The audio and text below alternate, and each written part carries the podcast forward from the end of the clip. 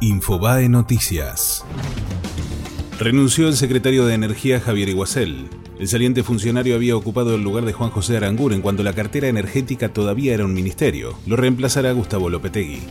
Indagan al acusado por el secuestro de Quimei. Horacio Armando Soto será indagado por el delito de rapto y abuso sexual con acceso carnal agravado después de que los médicos descubrieran que el menor presentaba lesiones compatibles con una violación.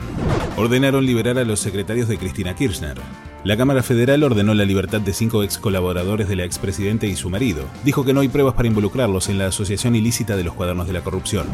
Llaman a indagatoria a Julio De Vido y a Roberto Barata en la causa Odebrecht. El juez federal Marcelo Martínez de Giorgi, que investiga si se pagaron coimas en la causa por el soterramiento del ferrocarril Sarmiento, resolvió citar de nuevo al ex ministro de Planificación y a su mano derecha.